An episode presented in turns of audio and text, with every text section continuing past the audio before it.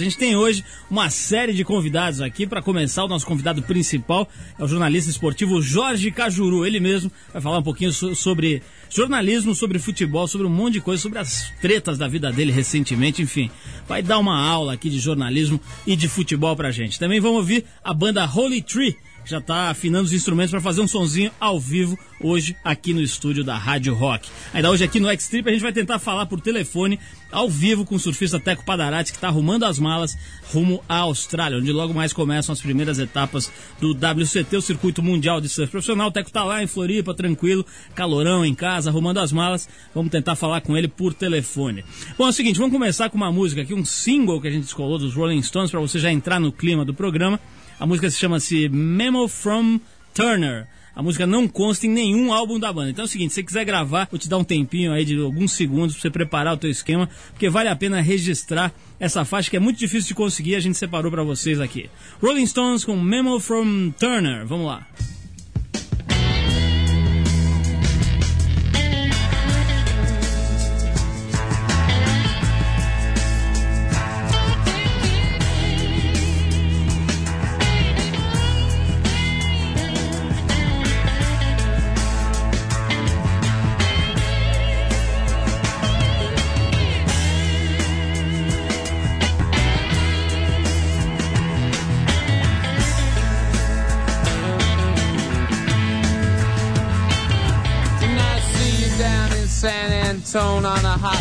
And dusty night.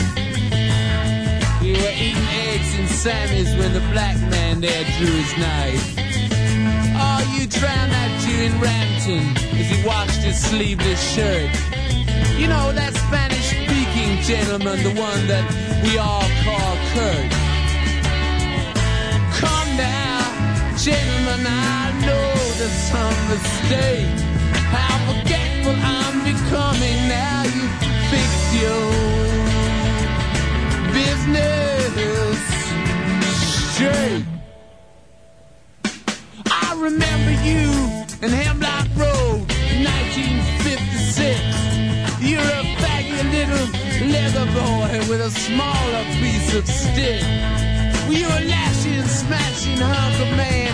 Your sweat shines sweet and strong. Your organ's working perfectly, but there's a part that's not screwed on.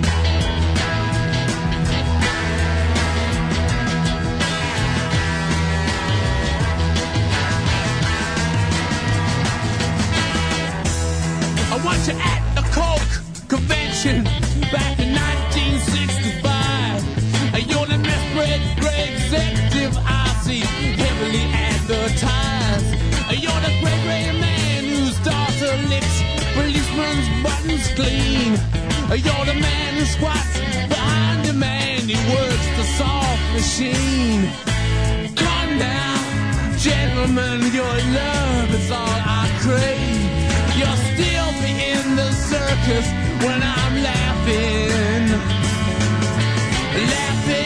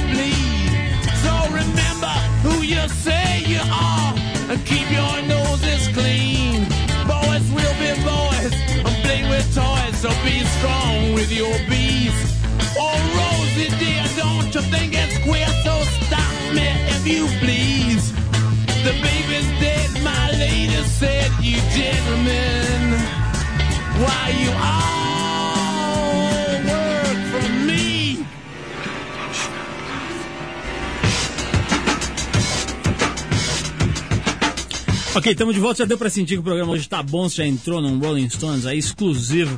Essa faixa eu vou querer gravar até pra mim, viu? Vou querer ouvir essa faixa em casa que realmente é especial. Daqui a pouco quem trouxe essa faixa aqui, o Kojak, ex-parceiro, né, do, do Supla, atual parceiro ainda do Supla, mas que tá fazendo outros trabalhos, trouxe esse som pra gente, vai falar aqui com a gente daqui a pouquinho sobre a banda Holy Tree, da qual ele participa. E é o seguinte, a nossa promoção, pra onde você quer mandar o Arthur Veríssimo, continua. Você precisa se esforçar bem pouco para ganhar uma prancha de surf novinha. É só ajudar a gente a mandar o Arthur para bem longe, um lugar bem esdrúxulo, bem esquisito e bem difícil de voltar, inclusive. No site da Trip, www.revistatrip.com.br, você vai encontrar o link para essa promoção. Você clica lá e escreve pra gente dizendo um lugar bem esquisito, bem diferente, inóspito e fedorento de preferência para mandar o Arthur Veríssimo de forma que ele demore bastante e nos deixe em paz por algum tempo. Você justi- justifica né, a sua escolha e não esqueça também, também de mandar o seu endereço junto da resposta. O autor da melhor resposta vai levar uma prancha de surf do Mano Tchau, é isso aí. O artista Mano Tchau mandou uma pranchinha aqui pra gente que a gente tá dando pra quem nos ajudar a mandar a mala do Arthur Veríssimo pra bem longe, no bom sentido. Daqui a pouco vamos tentar falar com ele ou não? Hoje ele está incomunicável, ainda bem. É o seguinte, apesar da pouca idade, ele já tem um currículo bastante respeitado no mundo do rádio e da televisão. Jornalista esportivo especializado em futebol, Jorge Reis da Costa foi batizado como Cajuru por Osmar Santos, quando era estagiário da Rádio Globo de São Paulo. Isso foi em 1977, quando ele tinha 15 anos. Hoje o Cajuru é dono de rádio AM lá em Goiás e trabalha nos programas Cartão Verde e A Hora do Esporte da TV Cultura, além de participar de todas as transmissões de futebol da Rádio Bandeirantes. Cajuru, antes de mais nada, muito obrigado por você ter vindo aqui esse horário, né? Horário avançado. Obrigado pela tua presença, um prazer receber você aqui. Prazer é meu, um abraço a vocês todos, com o maior carinho. Há muito tempo a gente marcava essa entrevista, não dava certo por causa do horário anterior de nove da noite, né? Ô, Cajuru- Mas pra mim, quanto mais tarde, melhor. Eu só durmo quatro horas da manhã mesmo. Perguntinha que você já deve ter respondido 800 vezes, mas o, por que diabos o Osmar Santos te chamou de Cajuru? O que, que é Cajuru? Porque eu nasci em Cajuru, uma cidade do interior de São Paulo, a 54 quilômetros de Ribeirão Preto. E quando eu cheguei a São Paulo, eu eh, havia conhecido o Osmar Santos em Ribeirão Preto num jogo lá do Botafogo com o Corinthians. Eh, eu comecei em Ribeirão Preto, eh, na mesma rádio do José Luiz da Atena, que já era um, um grande fenômeno de rádio naquela época. Hoje ele é um fenômeno de televisão, de rádio, de tudo, né? E ali com, com o Datena o meu nome era eh, Jorginho Reis. Nome horroroso, né? Ridículo, né? Ridículo, né? Aí eu cheguei a São Paulo e não tinha como trabalhar na Rádio Globo. E na verdade eu fiquei eh, aprendendo como escuta três meses. O Osmar falou que não tinha emprego. Eh, foi quando eu, eu conheci o Faustão, o Fausto Silva ele era repórter da Rádio Globo. E o Faustão foi muito legal, porque ele falou, Cajuru, você vai vingar, você vai trabalhar em São Paulo, fica aí, aceita isso aí. E eu comecei a dormir na Rádio Globo mesmo, lá na Rua das Palmeiras 315. Eu dormia lá num, num carpete semelhante a esse aqui. Chegava cedo o Marcos Baby Durães e me acordava para fazer o programa das manhãs da Rádio Globo. E aí depois eu fui morar na casa da minha tia, ali próximo, no Largo do Arocho, no edifício eh, Felipe, ali em frente à Floricultura. E fiquei três meses na Rádio Globo. Aí o Osmar não me dava oportunidade, porque a equipe era muito grande, a equipe era fantástica, né? Foi quando a Rádio Globo começou a desbancar a Rádio Bandeirantes, que era, que era grande rádio naquela época, com uma audiência fenomenal. Aí o Osmar falou assim, ô Cajuru, muda o seu nome, porque todo mundo me chamava de Cajuru em relação à cidade. Então tem essa mania, o sujeito é, é da cidade, do interior, é, isso até quem começou foi o Fiore Gilhote, na própria Rádio Bandeirantes, o moço que veio de Botucatu, né?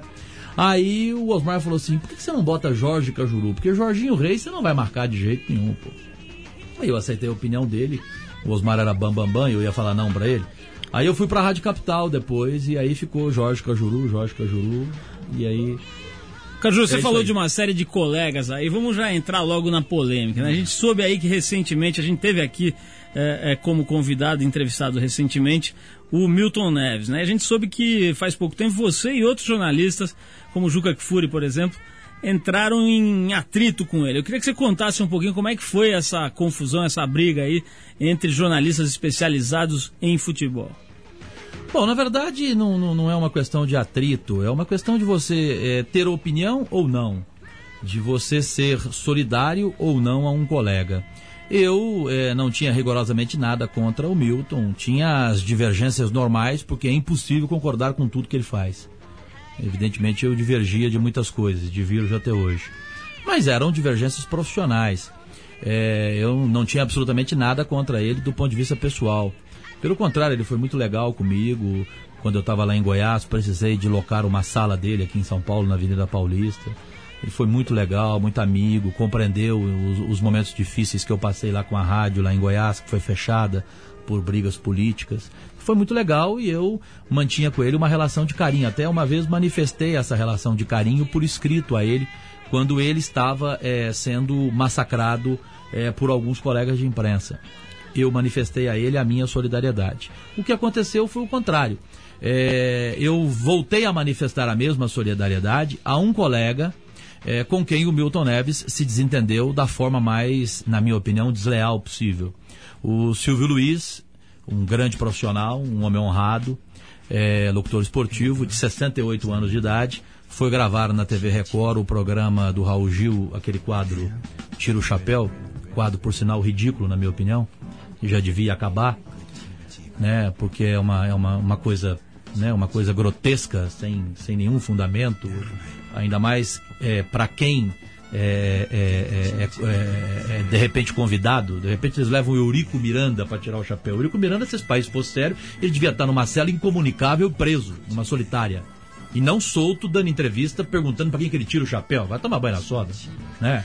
É, como esses dias, perguntar para o Agnaldo Timóteo para quem ele tira o chapéu. Quem é que está interessado em saber para quem que o Agnaldo Timóteo tira o chapéu? Mas é conta do Silvio Luiz. É, a, gente devia, a gente devia questionar como é que ele ainda, ele ainda canta, né? Então, é, é, vou, eu posso falar ou não? Já, tem, já tá me interrompendo. Não, não, aqui, Cajuru, se, se eu deixar aqui, você leva o cartão verde, o cartão amarelo, cartão azul e leva embora o programa. Eu não vou fazer como o Milton fez. Fala do Silvio aqui, Luiz, meu filho. É, que ele falou da skin cariol e tudo, não vou falar de Jorginho, Jorginho Reis, por favor. Aí, é porque você está me dando espaço para contar a história, então eu tenho que contar a história. Se você não quiser, eu também não conto, não tem problema nenhum. Aí conta, o. Silvio Luiz é, tirou o chapéu, é, não tirou o chapéu para o Milton Neves e não fez nenhum adjetivo contra o Milton Neves, não fez nenhuma crítica, só não tirou o chapéu, só isso, que é um direito dele. Aí ele pegou, acabou a gravação, o Milton Neves estava na TV Record e viu o Silvio Luiz gravando, não tirar o chapéu para ele. Ele esperou o Silvio Luiz sair e no corredor da TV Record é, o Silvio Luiz estava com o Raul Gil e com o filho dele. Ele veio por trás do Silvio Luiz e deu um pontapé na bunda do Silvio Luiz. Por trás, violento, jogou o Silvio Luiz três metros à frente. Uma atitude bem leal, então. É. E o que, que eu iria fazer ao tomar conhecimento disso? Eu, evidentemente, eu ia mostrar a minha solidariedade ao Silvio Luiz. Foi o que eu fiz publicamente. Eu fiz uma crítica a ele dizendo que ele deveria se arrepender disso, deveria ter a grandeza de, de reconhecer que errou. Quando a gente erra, a gente não tem que ter compromisso com o erro, errou, volta atrás, qual o problema que tem. E que se ele tivesse essa grandeza, eu esqueceria aquele problema e voltaria a ter por ele o mesmo carinho que eu tinha. Então foi isso que aconteceu. Ele ficou muito chateado, ficou nervoso. E aí depois a, a, a briga seguiu com declarações em jornal. Eu, quando ele me processou, eu declarei realmente que ser processado por ele é para mim um atestado de idoneidade. É, foi rigorosamente isso que aconteceu. Eu não tenho nada contra ele, para mim já acabou o episódio. E se ele não falar nada de mim, eu não falo nada dele. Se ele falar qualquer coisa de mim, eu vou falar, vou responder à altura. Se ele não falar, ele cuida da vida dele, eu cuido da minha. Eu, assim como eu fui solidário a ele, quando é, algumas pessoas foram injustas com ele, eu fui solidário ao Silvio Luiz. Acontece que no meio nosso da imprensa, ninguém ia querer ser solidário ao Silvio Luiz. O Silvio Luiz está com 68 anos de idade estaria ele no final da carreira. Não está mais no auge como ele já esteve, foi o maior locutor de São Paulo na época da Record e tal. Então a, a nossa imprensa, é, é, é, na maior parte, é covarde. Ninguém quer ficar do lado do cara que está mal. Que está mal, que eu falo assim, que não está na onda, na crista da onda. Então todo mundo quis ficar quieto para não comprar briga com o Milton, com medo de perder um emprego amanhã com ele, de trabalhar com ele em algum lugar. Eu não tenho nenhuma preocupação com isso. Se eu não trabalhar bem, se eu trabalhar bem, eu não tô... Eu não, eu, não, eu, não, eu, não, eu não tenho essa preocupação, graças a Deus. Eu tenho um compromisso com aquilo que eu penso. E aquilo que eu pensava na, na, no momento era exatamente contrário ao que ele fez, porque isso não se faz. Você já imaginou se eu for dar pontapé em quem não tira o chapéu para mim? Tenho uma porção de gente que não gosta de mim, né? E é ótimo. Eu, eu acho que um profissional, ele é medido por isso. Já dizia o escritor francês Flaubert que um homem é avaliado pelo número de inimigos que ele faz. Né? Eu acho que quem, quem tem opinião tem inimigo. Quem não tem opinião só tem amigo. Você vem aqui, fala bem de todo mundo, fala que todo mundo é maravilhoso, não tem problema nenhum. Igual que eu falei, já falei do Agnaldo Timóteo, falei do Eurico Miranda, falei do Raul Gil. Você acha que eles vão ser meus amigos? Não vão ser meus amigos, evidentemente, depois do que eu falei. Mas é o que eu penso. Agora, se eles amanhã não tiraram o chapéu para mim, eu vou encontrar com eles e vou dar um pontapé neles? O que, que é isso? Pelo amor de Deus. Cajuru, vamos falar um pouquinho mais de pontapé, mas de outro tipo de pontapé. Vamos uhum. falar um pouquinho sobre os jogadores de futebol. Daqui a pouquinho eu vou, eu vou te perguntar sobre o Kaká. Tô curioso para saber a tua opinião sobre esse rapaz aí que tá despontando tá tomando todas as atenções. Vamos tocar uma musiquinha do Queen aqui que a gente separou, Fat Bottom Girls, depois a gente volta. Tá legal. Oh, you gonna take me home tonight. Oh, down beside that red firelight. Oh, you gonna let it all hang out. Fat bottom girls, you make the rockin' world go round.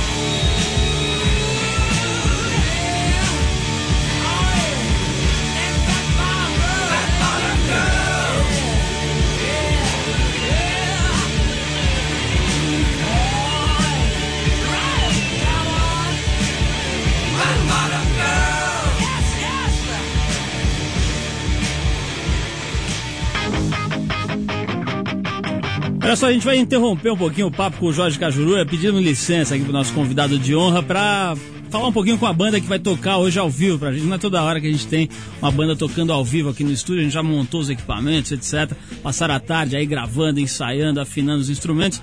A gente tá aqui com a banda Holy Tree. Joseph Tito, 22 anos, baixista, George of the Jungle, 22 anos, guitarrista, e o Paul Cuco, acho que é isso, 22 anos, baterista que está apenas um mês na banda. Eles estão aqui junto com o Kojak, que todo mundo deve lembrar, né? O amigo inseparável do Supla, né? O Supla até mandava uns abraços pro Kojak, não sei o que, lá da Casa dos Artistas, etc. E o Kojak é produtor de, de, de, música, né? E tá, e tá trabalhando com a Holy Tree. Queria perguntar aí, primeira coisa, essa história de tocar punk rock, cantar em inglês, e até tem uns nomes aqui meio de gringo, qual que é a história? Vocês são da onde, afinal? Quem que vai falar? Da onde? A gente é de São Paulo. Então, como é que é essa história de ser de São Paulo aqui e já mergulhar no, no, no, no punk rock, né? No, no- cantando inglês, enfim, fazendo essa, essa, essa carreira. eh, Tem visa trabalhar no exterior? Vocês já fizeram até uma turnê nos Estados Unidos, né? Já, a gente já tocou lá, e, mas desde, desde pequeno a nossa maior influência são bandas que cantam em inglês.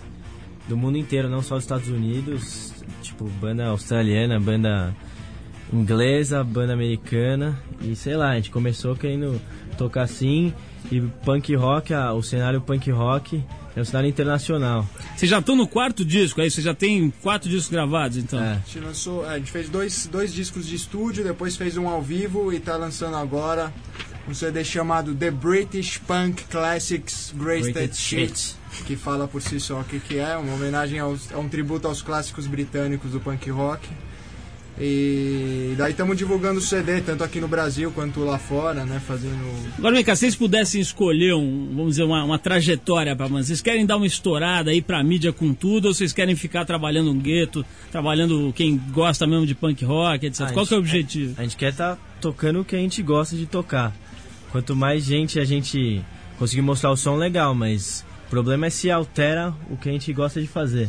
Esse é o problema. O resto, se a gente tá tocando no gueto, tá tocando num show ma- maior, tá valendo. Quer dizer, quer, dizer que, quer dizer que se mandarem vocês começarem a fazer umas baladinhas, uns pagodinhos e tal, vai ficar ruim. vai ficar É, pagode- pequeno. Pagode Jorge toca pagode, na verdade. Ô, ô, ô, Kojak, chega mais perto ali do microfone. Eu quero saber o seguinte: como é que é. Qual, qual- qual- dinheiro também. Qual a diferença? Qual a diferença? Você que foi o, o- uma espécie de, de menino prodígio ali, o Robin do Supla. Quero saber o seguinte, qual a diferença? Boy Wonder. né? É, qual, qual a diferença de, de trabalhar com, com a banda do- dos meninos aqui e Ah. com o Supla? Qual a diferença principal? Ó, a diferença é o Supla é tipo um tsunami. É. E, os, eh, e a diferença eu achei os Holy Trees, eu achei o Tito dormindo na rua. E o Jorge do lado comendo lixo. e o Paulo Cuco eu não vi, mas agora cheguei. É só uma diferença enorme. Escuta, e você, como é que foi a sua experiência morando, dividindo praticamente o quarto com o senador Eduardo Suplicy? Como é que foi essa fase da sua vida? Ah, foi bem interessante e, e agora eu, eu vou fala- falar um, um pouquinho da nossa ideia do, da renda mínima para todo mundo receber um, um, é, um pouquinho de dinheiro para comprar o carro e O cara passou, passou uns seis meses, absorveu legal ali, né? O, o- com certeza. Ô, ô, senador é legal Kojak, pra caramba. Me fala uma coisa, voltar para os Estados Unidos você nem pensa, né? não eu vou vou votar eu, eu, eu, eu tô apaixonado pro Brasil né? Mas ah, eu vou eu tenho um trabalho lá eu tenho uma banda chamada Average White Boys www.iyfproductions.com quem todo fez? mundo, pessoal, olha, todo mundo já sacou, já deve estar Já. deve estar travando o servidor já do jeito que você falou, mas vai lá. E a gente fez um, um, um deal com o Chuck D do- da banda Public Enemy, do hip hop, é muito im- im- importante. né? Quer dizer que você vai, você vai voltar para trabalhar, mas se pudesse você ficar morando aqui para sempre, qual que é a É, tô, é, Brasil nada, nada mal aqui no Brasil. Não Not tem, too bad, not né? bad, não. Ô, deixa eu perguntar um pouco pra, pra banda, é uma história que eu tô vendo aqui numa ficha que me deram, que vocês têm uma espécie de, de entourage, é uma, uma- uns fãs que acompanham a banda desde que vocês tocavam no colégio, é isso mesmo? Os caras vão no show com É, tem, faixa tem e uma tudo. galera, tipo, no- a gente já tocou bastante em vários lugares do Brasil, tem uma galera que sempre comparece aos shows. E é Acho que é legal. mais natural quando a banda já tem uma história, já faz um, um caminho, né? Ninguém apareceu do dia pra noite, assim. Ninguém aqui é muito velho, mas a gente já, já fez bastante coisa, assim. Então, É, é legal falar pessoal. tudo independente, entendeu? Sabe? Agora vem cá, eu sei que não é muito fácil tocar num estúdio pequeno, quer dizer, é diferente você poder tocar num lugar mais aberto. A gente tem um estúdio que é limitado, um estúdio de rádio aqui. Vai dar para tirar um sonzinho, vai dar para fazer um trabalho que dê para as pessoas entenderem como é que é a qualidade da banda ou o neguinho tem que dar um desconto aí? Ah, a gente espera que dê, apesar de a gente estar sem bateria, porque não cabe aqui. Mas o, o, o Paul Cuco e o Kojak vão estar Bater batendo umas uma- palmas. umas palmas. Então tá bom, vamos conhecer o trabalho do Holy Tree aqui, para quem não conhece, muita gente já deve conhecer, né? São quatro discos já, mas vamos mostrar para vocês aqui ao vivo. Preparado aí, pessoal? Vamos, podemos, Vamos aí. Só- tá podemos começar? Então vamos lá, ao vivo, Holy Tree para vocês aqui no Trip. Vai lá. Here comes the super duper crazy loopers from outer space, baby, the holy trees. And the city.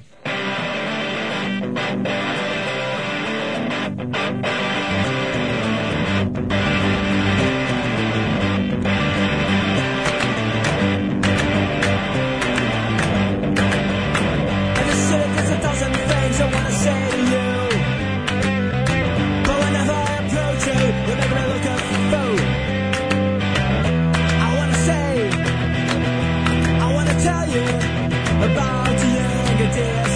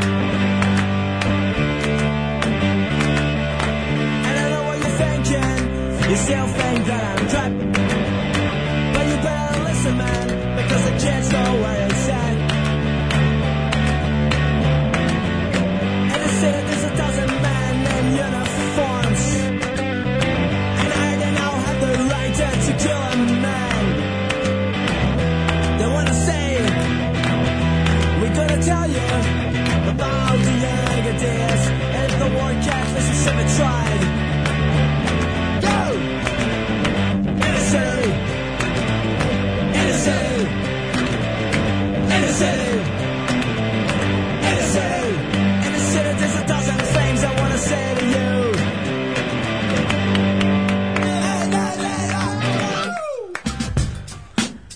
Bom, pessoal, agora sim estamos voltando. Que isso aqui? Quem é? O Arthur? Esse cara é Arthur aqui invadindo por telepatia. Olha só, a proximidade do carnaval desencadeia todos os anos uma febre pela procura das próteses de silicone. A maior festa da carne no Brasil, como disse a minha empregada, faz com que mulheres e travestis enfrentem filas nas clínicas de implante. Tudo para estar com a silhueta em ordem e encarar a disputa dos corpos mais bem torneados. É realmente uma presepada, meu amigo. Eu vi a caras essa semana, tinha uma foto de página dupla da Eliana sendo massageada e a legenda era assim: Eliana, que acaba de retocar o nariz, prepara seu corpo para o carnaval. Quer dizer, realmente, eu não quero imitar o Cajuru aqui, mas é uma palhaçada. Esse ano a procura foi tanta por silicone que os bancos de, do, do material se esgotaram. Se, se- os bancos simplesmente não tinham mais estoque. Isso mesmo, não há mais próteses disponíveis no mercado. Estamos com desabastecimento de silicone. As importações não são suficientes para atender tanta demanda por cirurgias, diz o cirurgião Paulo Matsudo, diretor da Sociedade Brasileira de Cirurgia Plástica. Bom, quem quiser brincar o carnaval com turbinas novas vai ter que se programar melhor. Carnaval com silicone novo, pelo menos aqui no Brasil, só em 2004. Bom, agora sim, depois a gente ouviu um punk rock, né, Caju? Deve ter sido a primeira vez que uma entrevista sua é interrompida por uma banda de punk rock, né? Mas eu queria já entrar direto no, no, no assunto que eu estava falando com você antes da música, que é a história do Kaká, né? Eu acompanhei pela imprensa essa semana, foi divulgado aí um novo esquema de marketing da Trafic. Aliás, um nome meio estranho, né, para uma empresa. Mas enfim, a Trafic está fazendo uma, um, um- todo uma- um sistema de marketing aí para projetar o Kaká. O cara tem 18 anos, uma coisa assim, né? Um moleque, um garotão, garoto novo, super dotado aparentemente para o futebol. No outro dia vi ele pessoalmente, tem um, tem, é, ouvi pessoalmente, o cara é alto, é, estruturado, parece ter realmente um- uma condição especial. Como é que é a tua análise, você que está mais próximo do assunto, mais inteirado, como é que é a tua análise desse, desse esquema todo para projetar um cara tão novo? Isso aí dá certo ou tende a pirar o cara rapidinho? Ô Paulo, o, o que acontece é o seguinte, no, no futebol brasileiro, como em outros segmentos desse nosso país, é, é, é bem fácil você fazer sucesso. É difícil você é, manter o sucesso, né? você se segurar no sucesso. Então, hoje em dia, o jogador de futebol que, que explode, é, se ele tiver uma, uma pinta razoável, a mídia vai fazer uma badalação em torno dele. Foi fácil fazer do Kaká porque a mulherada ajudou.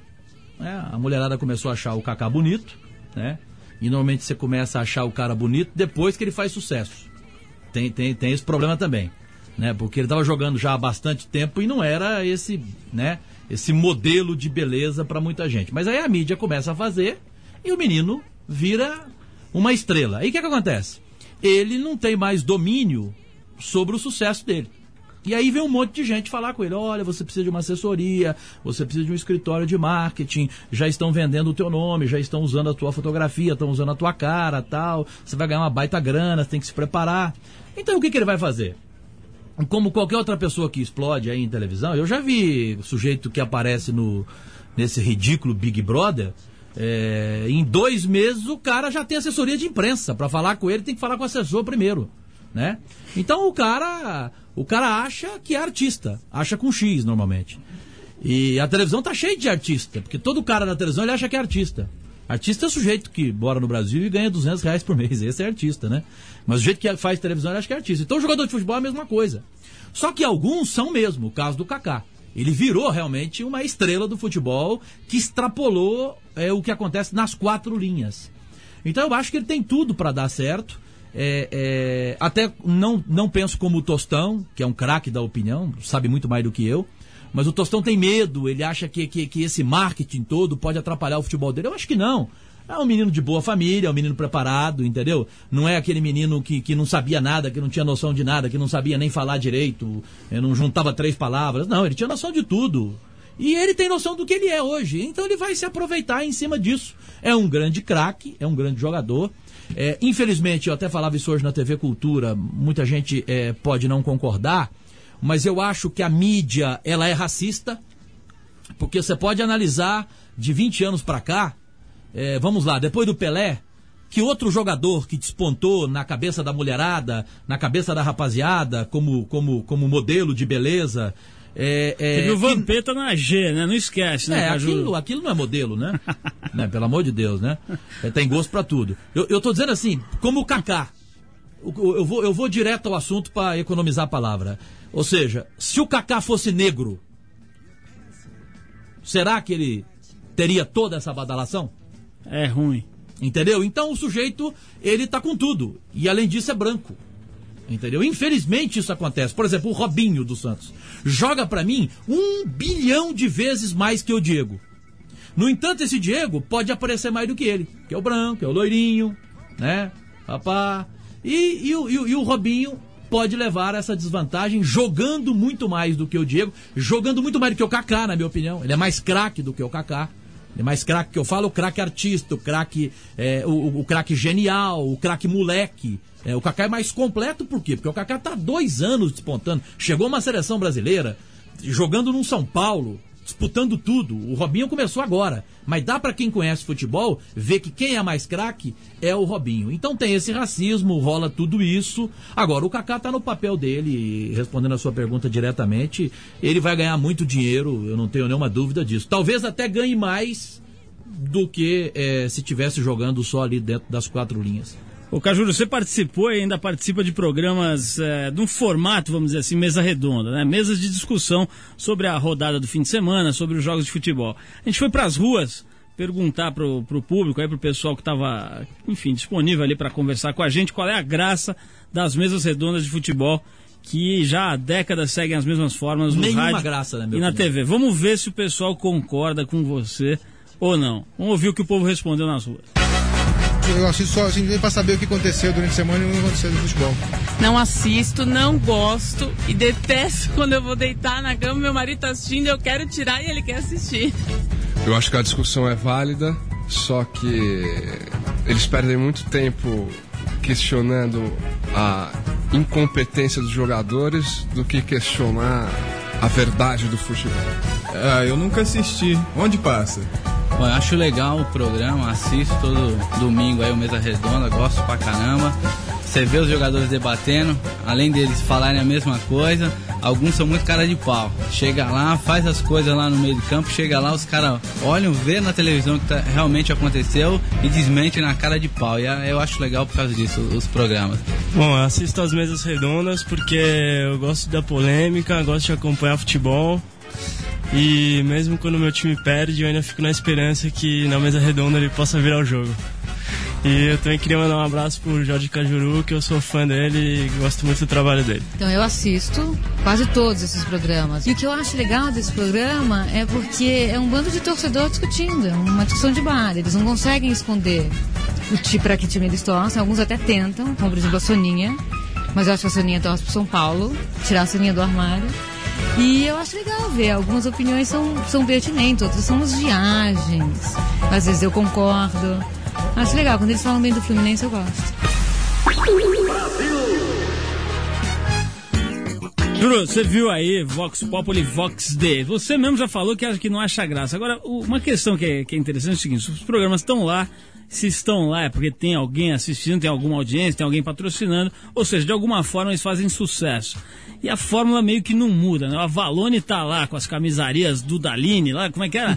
Do, não sei o que, do, do, Argolini, sei lá, os caras que patrocinam ele, a, o Cabos de, Confiança, a Rei Plaza e tal. E os caras ficam lá, né? Quer dizer, por que que não muda esse formato? Não tem um outro jeito? Qual é a tua explicação para esse fenômeno? Olha, Paulo, eu acho que primeiro é, deveria mudar, sim. Né? É, entre as opiniões aí, uma me chamou a atenção. É, não, não há preocupação de, de questionar a verdade do futebol, ou seja, o jornalismo esportivo, na verdadeira acepção da palavra. O que há hoje é show. E a televisão brasileira está assim. A televisão brasileira hoje é show, é circo. Né? É, O próprio jornalismo, é, além de ser negócio, na maioria dos veículos de comunicação, é também show. Então as mesas redondas é, estão fazendo um pouco disso, um pouco de palhaçada. A última torcedora falou que é um bando de torcedor, ela tem razão. Os caras torcem vergonhosamente, outros mentem, disfarçam. Mas aí ela, torcedora, aí, aí é, pra matar o que você falou, que, que as pessoas acabam vendo, ela mesma que criticou é, os programas onde os jornalistas são torcedores, ela virou e falou assim: Eu gosto quando falam bem do meu Fluminense. Quer dizer, então ela, como telespectadora, também mostrou que ela é torcedora, que ela não está Não tá atrás de comentários técnicos. Exatamente, ela não está atrás da técnica do futebol, da tática do futebol e do jornalismo do futebol. Quer dizer, você descobrir as coisas erradas do futebol. O futebol é, é- é- é depois do petróleo, o negócio mais valioso do mundo. Né? É Onde mais movimenta dinheiro no mundo depois do petróleo é no futebol.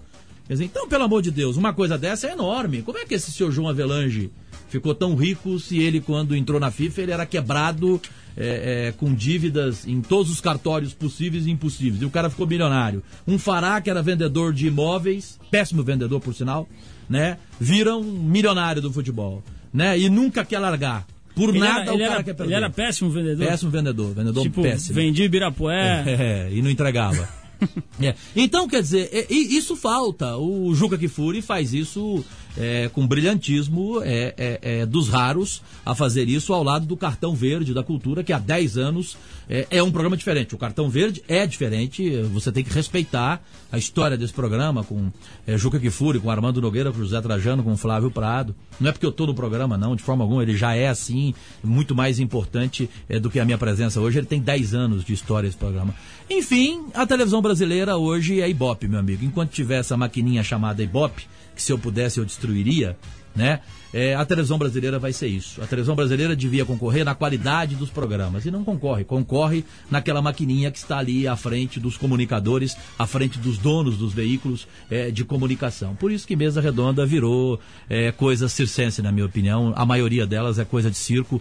E as pessoas não percebem que elas perdem a, a credibilidade total quando elas estão falando um assunto sério, discutindo um jogo do Corinthians, um tema é, é, de corrupção no futebol. Aí o sujeito para e fala só um minutinho que agora eu vou falar da cerveja das do camisarias Nicolini. do quê. Quer dizer, Do é meu amigo Nicolini. É, não tem condição. Então, há pessoas que não aceitam isso. Eu, eu, eu não aceito, o Juca Kifuri não aceita, José Trajano não aceita. Tem muitos jornalistas que não aceitam. Você pode oferecer o merchandising que for, que nós não vamos aceitar. Mas nem Porque do você não- Nicolini. Pode ser do Nicolini, de quem for. Você não pode misturar a sua opinião, entendeu? A nenhum outro patrocínio, caramba. Cajuru, quer dizer, por você, você jogava a maquininha do Ibope Ah, jogava. e o Jogava quadro os do chapéu. patrocinadores O também. quadro do chapéu junto. Não, se for pra falar em jogar, eu jogava uma porção de coisa da televisão brasileira. É uma- Tem uma porção de coisa que Fica tá à errada. vontade. Eu jogava se esses quiser- anunciantes Se quiser também. fazer a jogantina É. aí, pode ficar à vontade. Até porque, te- por exemplo, como é que o sujeito vai parar e, e falar dessa cerveja que eles falam aí da televisão? Alguém já tomou? Não tem condição. Aqui ninguém tomou, né? Alguém tomou skin cariol aqui? Pode apontar, levanta a mão quem tomou skin cariol. Ninguém tomou, tá aqui, ó. Tem 20 pessoas aqui, 15, 12, 10. A Ninguém gente tomou A skin gente cariol. só gosta de escola. Ué, já imaginou? Você dá uma opinião séria do futebol e manda o cara tomar skin cariol? Claro que o cara não vai, pô. O cara manda você tomar naquele lugar, pô. Ô, ô, Caju, eu tô vendo uma- coisa aqui na, na- na pesquisa que a gente fez que é interessante. Queria que você contasse se a gente tá. E outra coisa, tempo- desculpe, Paulo, É. te interromper. E outra coisa, esse negócio de anunciante. Esse negócio de anunciante é o seguinte: é a grande mentira o sujeito que vai pra televisão falar de um produto que ele não usa coisa alguma. Exemplo, a Xuxa alguma vez acordou na casa dela e tomou tangue? Nunca ela tomou tangue. Mas, e ela ó- falava, tangue é gostoso, eu acordo todo dia de manhã. Olha que delícia, aí mostrava aquele copo de suco de laranja maravilhoso, que evidentemente não era natural, uma coisa enlatada. Evidente que a, a Xuxa nunca tomou tangue na vida dela. Juro, mas Entendeu? justiça seja Pô, feita, caramba. justiça seja O Pelé feita. nunca tomou fita sai. O Avalone, Nunca. o Avalone fala que, as- que ele usa de vez em quando as camisas do Nicole. Pelo menos ele é honesto. o Avalone até que é meu companheiro da Rádio Banda, deve usar por falta de camisa pra ele não comprar e usa aquela. Entendeu? Vamos falar o português claro aqui. Ele usa pra não comprar camisa, né? Agora o sujeito que fala que toma skin cariol, você vai no boteco e ele tá tomando escol. É isso dizer, aí. Então, o É telespectador que vê, o telespectador que vê aquilo fica puto, não fica? Fala, pô, peraí, o cara na televisão fala que toma skin cariol, eu fui no boteco e ele tá tomando escol.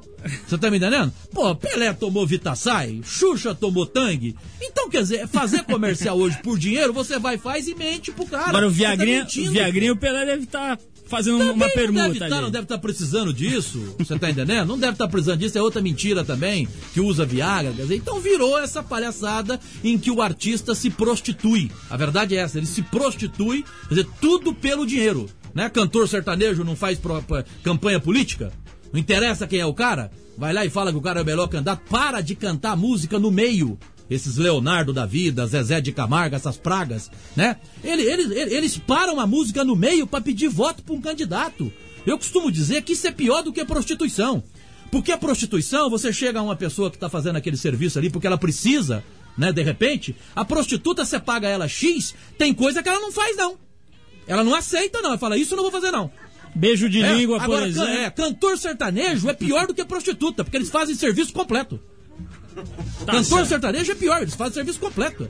É um esculacho que eles fazem na televisão, pra pedir voto pra candidato. Em troca do quê? Em troca de milhões de reais. As pessoas são iludidas porque vão ver um show sertanejo, lota o comício e vota num imbecil, num ladrão que vai roubar quatro anos daquele povo e o cantor sertanejo ganhou 5 milhões. E eu falo isso com provas. Quer que eu te dou provas aqui? Leonardo em Goiás ganhou 5 milhões pra fazer isso. Zezé de Camargo e Luciano ganhou 6. Bruno e Marrone ganhou 4.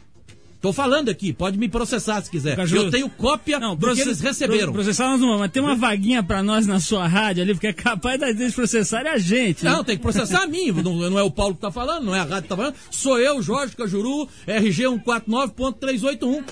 Pronto, pode me processar. Eu tenho o documento do Tribunal de Contas Você de tem, Goiás. você tem, Cópia. você tem tido que lidar com muito processo, Cajuru? Como é que tá Tenho, o tô, placar aí pra tô você? com 68 e sou até hoje primário. Nunca fui condenado. Porque aí. tudo que eu falo eu tenho papel. Porque eu não sou louco de chegar aqui e falar isso de um Zezé de Camargo, perfeito? Que ele não tá ouvindo. Mas alguém tá ouvindo e vai contar pra ele. Então pode contar que eu tenho o documento que prova quanto eles receberam em Goiás pra fazer campanha política. E é isso aí que eu falei, para a música pra pedir voto. São piores do que prostitutas. O serviço deles é completo. Cajuru, tá dado o recado brilhantemente aqui, aliás, como é do seu feitio, a gente tá acostumado a assistir você... Eu não dei recado nenhum, Paulo, Você, opinião. você, pois é, pois é. Vamos dizer que é uma gíria, uma expressão maluca, É, tô falar brincando. recado para opinião. Mas é o seguinte: você deu o seu recado, deu a sua opinião, a gente está acostumado a ver. É de fato uma coisa que está se tornando raridade no jornalismo, né? Tem aquela coisa, não, o jornalista não pode dar opinião, ele tem que relatar os fatos, uma falácia véia. Obrigado pela tua presença. Obrigado você. Parabéns pelo teu trabalho. E vamos tomar um Skol depois, aí eu e você, que essa a gente gosta. Não, eu Frank- quero dizer pra você que eu não gosto de escola. Bom, então tá bom, nós gosta. Frank Zappa, Road Ladies, do álbum Chunga's Revenge. Obrigado, Cajuru. Obrigado você.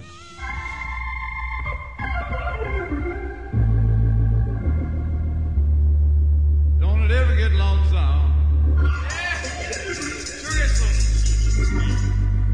Don't it ever get sad when you go out on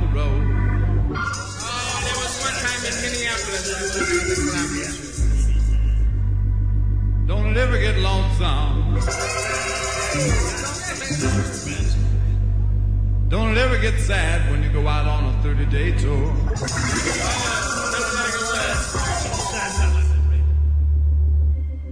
You got nothing but groupies and promoters to love you. And a pile of laundry by the hotel door.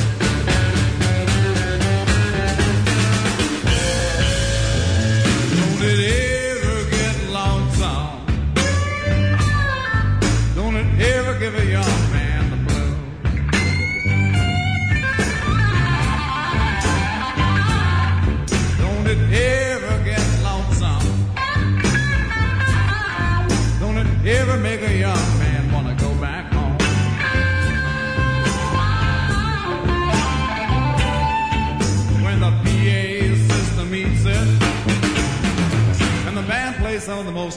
shit you ever known.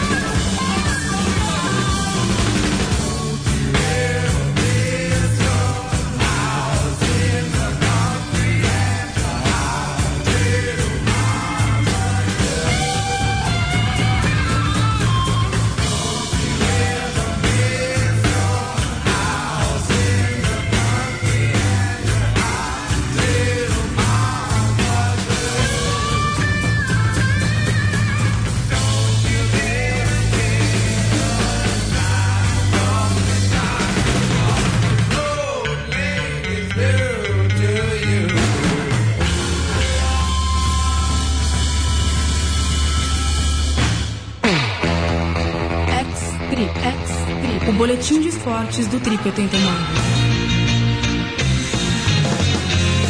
Bom, e o carioca Guilherme Tâmega garantiu pela sexta vez o título mundial de bodyboard na última quarta-feira, depois de ficar em quinto lugar no Rockstar Games Pipeline Pro. Tâmega faturou mais um título WST, que é o World Super Tour, campeonato mundial de bodyboard. Agora o carioca torna-se o segundo brasileiro a ser ex-campeão mundial em uma modalidade esportiva. O primeiro, você sabe, foi o iatista Robert Scheidt. Tá aí então o Guilherme Tâmega, seis vezes campeão mundial de bodyboard. Parabéns pro atleta do Rio de Janeiro. Bom, agora sim, conforme a gente eh, prometeu no começo do programa, antes dessa entrevista com o Jorge Cajuru, a gente conseguiu conectar ao vivo um dos maiores representantes do esquadrão do surf brasileiro no circuito mundial catarinense, Teco Padarás. O Teco está de partida para a Austrália, onde serão disputadas as primeiras etapas do WCT 2003. O circuito mundial de surf profissional começa agora, dia 5 de março. Teco, boa noite. Você está ouvindo a gente bem aí por telefone?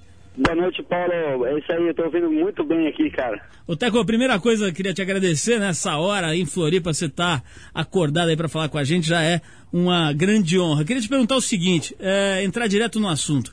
A gente soube que esse ano o bicho pegou no Havaí, né? No- durante a temporada de Ondas Grandes no Havaí, quando são disputadas as etapas do circuito mundial, parece que a pressão do localismo, aquela pressão agressiva dos surfistas locais sobre os visitantes, passou dos limites. Queria que você desse uma análise rápida, você que é um dos brasileiros no circuito e também eh, ligado à direção do circuito mundial, né, da ASP, representando os atletas. Como é que você analisa essa- esse, esse baixo astral do localismo havaiano?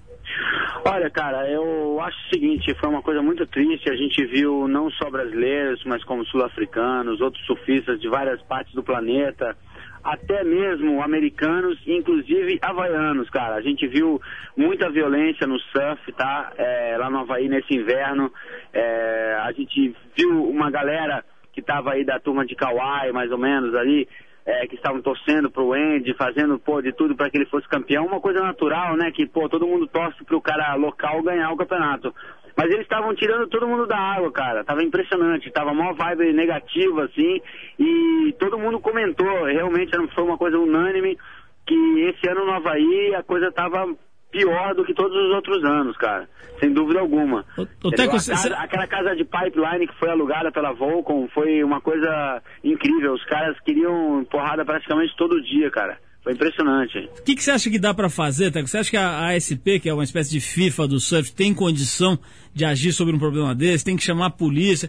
Ou tem que desencanar do Havaí? Como é que seria a solução na tua visão?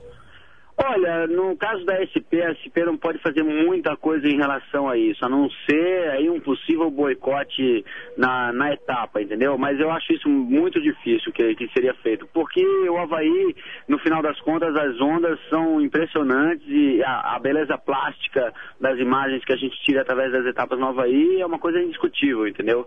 Só que eu acho assim, é uma coisa que é um apelo meio que popular, entendeu? Eu acho que se todo mundo participasse, se todo mundo que tiver no Havaí, brasileiro, americano, é, australiano, sul-africano, todo mundo que estiver lá, não, cara, não se intimidar, ir lá na polícia e falar e fazer o reporte, porque essa coisa tem que acabar, cara. Afinal de contas, nós estamos nos Estados Unidos, meu. É um país onde as regras funcionam, entendeu? E a gente tem que fazer funcionar. A voz do povo tem que chegar lá e falar isso, a gente tem que reivindicar isso. Teco, outro dia a gente estava conversando, aí eu me lembro de ter comentado com você sobre os campeonatos de ondas gigantes, o Towin, etc. Né? Tá, tá se formando, vamos dizer, um outro bloco de surf competitivo, que é o bloco que compete em ondas gigantes. Né?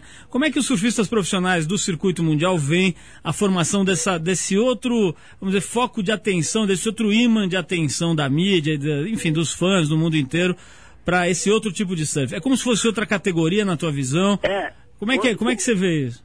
Com certeza, Paulo. É, a- o, o towing é uma outra modalidade de esporte aquático, que, por sinal, corre as ondas que nem a gente, é, com pranchas talvez não tão parecidas com a gente, com, com as pranchas que a gente usa, né? Mas eles, eles têm todo o mesmo espírito, inclusive a maioria deles são surfistas, né? Natos aí, que surfam ondas normais, como todo mundo, né? Como todo surfista qualquer. Mas só que os caras têm uma característica especial, eles dropam ondas gigantes, cara. E a gente aprecia com maior pô, orgulho e honra, né, de ver ó, representantes do nosso meio surfando ondas em situações assim realmente inacreditáveis, entendeu? E no caso, o que haveria uma certa competição no meio, a nossa proposta é totalmente diferente da deles. Eles mostram um, uma, um desafio muito, muito forte, muito na, na base da adrenalina. No nosso caso, a gente mostra mais a beleza plástica do surf, as zonas maravilhosas, as zonas perfeitas, o sonho do surfar essas zonas perfeitas, entubar e tudo mais. Tudo isso já é parte do surf profissional, entendeu?